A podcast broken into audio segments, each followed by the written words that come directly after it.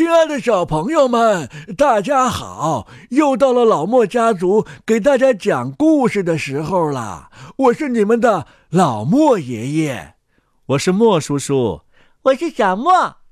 小莫呀，爸爸问你一个问题：骨头会唱歌吗？嗯，骨头怎么会唱歌呢？要是骨头会唱歌，咱们家的小狗咖啡啃骨头的时候，那骨头一定会说。你别啃我，别啃我，疼死我了！哦，也许骨头会说：“小狗，小狗，我可香了，你赶紧把我吃了吧。”嗯，今天我们讲的故事啊，就叫做《会唱歌的骨头》。在听这个故事之前呢，我们要向小朋友们介绍一点乐器的小知识，因为听了这个小知识之后，才好理解今天的故事。爸爸，爸爸，你要介绍什么知识呢？我要给大家介绍的呀，是一个小东西，叫做吹嘴儿。吹嘴是什么呀？吹嘴儿啊，是乐器上面的一个小东西，乐手们用嘴含住吹嘴儿，这些乐器才能够发出悦耳动听的声音。哦，这些乐器呀，还挺多的，一般都是吹奏乐器，像小号啊、萨克斯啊、单簧管呐等等。好了，介绍完了吹嘴，是不是就应该听故事了呢？哦，是的，那我们就开始吧。会唱歌的骨头，格林兄弟，演播及公众号，老莫家族。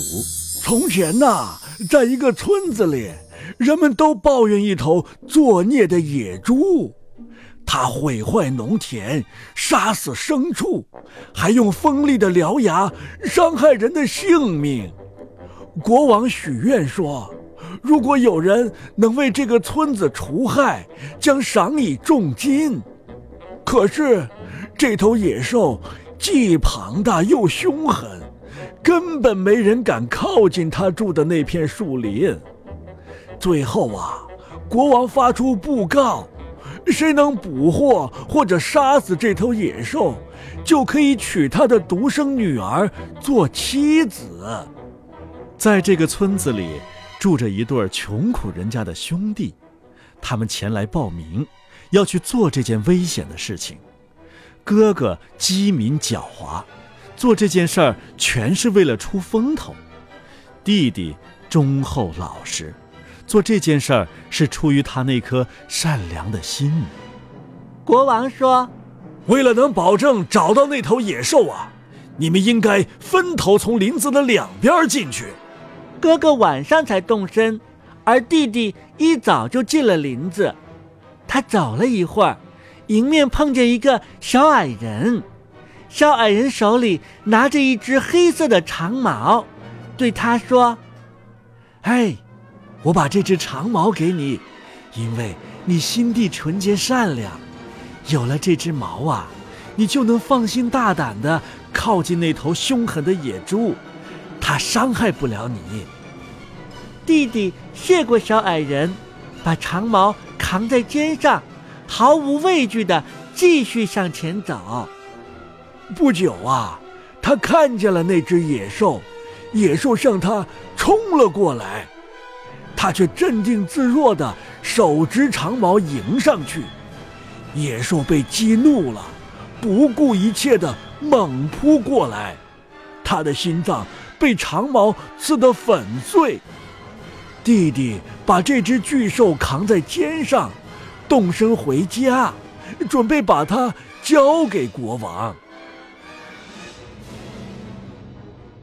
当他从林子的另一头走出去时，见树林边有一所房子，许多人在那儿欢快地跳、喝酒。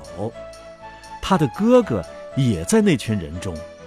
他想着，野猪反正跑不掉，不妨先喝些酒，壮壮胆。就在这个时候，哥哥一眼看见弟弟扛着猎物从树林里走出来，心里又嫉妒又不安，顿时萌生了邪念。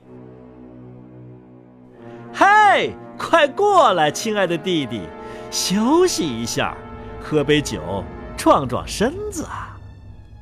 弟弟没想到哥哥心怀鬼胎，便走进去，向哥哥讲了杀死猪的经过。他告诉哥哥，一个善良的小矮人给了他一把长矛，他就用这把长矛杀死了野猪。哥哥把弟弟一直留到晚上，才和他一起离去。可是，当他们在黑暗中走过一座架在小溪上的桥边时，哥哥让弟弟走在前面。弟弟走到桥中间时，哥哥从后面猛击弟弟，弟弟被打死了，掉进了水里。哥哥把弟弟埋在桥下，扛起野猪送到国王面前，说：“这只野猪是他杀死的。”就这样，哥哥娶了国王的女儿做妻子。弟弟一直没有回来，哥哥就说。啊，他被野猪吃掉了，大家也都相信了。然而，在上帝面前，任何事情都是隐瞒不住的。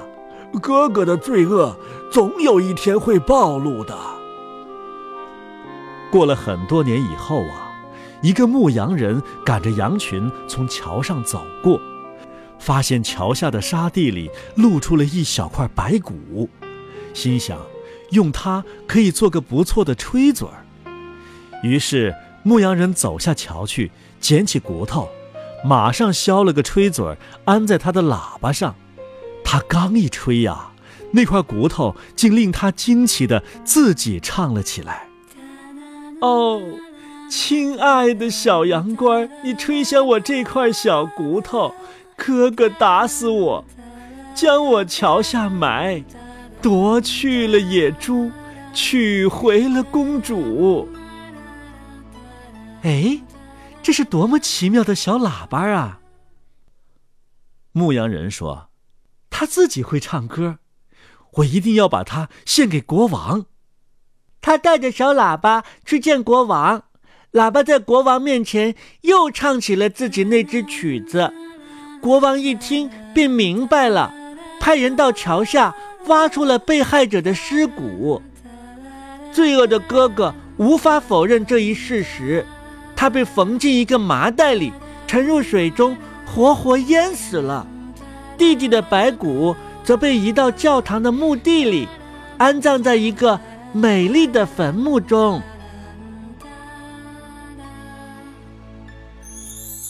会唱歌的骨头，格林兄弟，演播及公众号，老莫家族。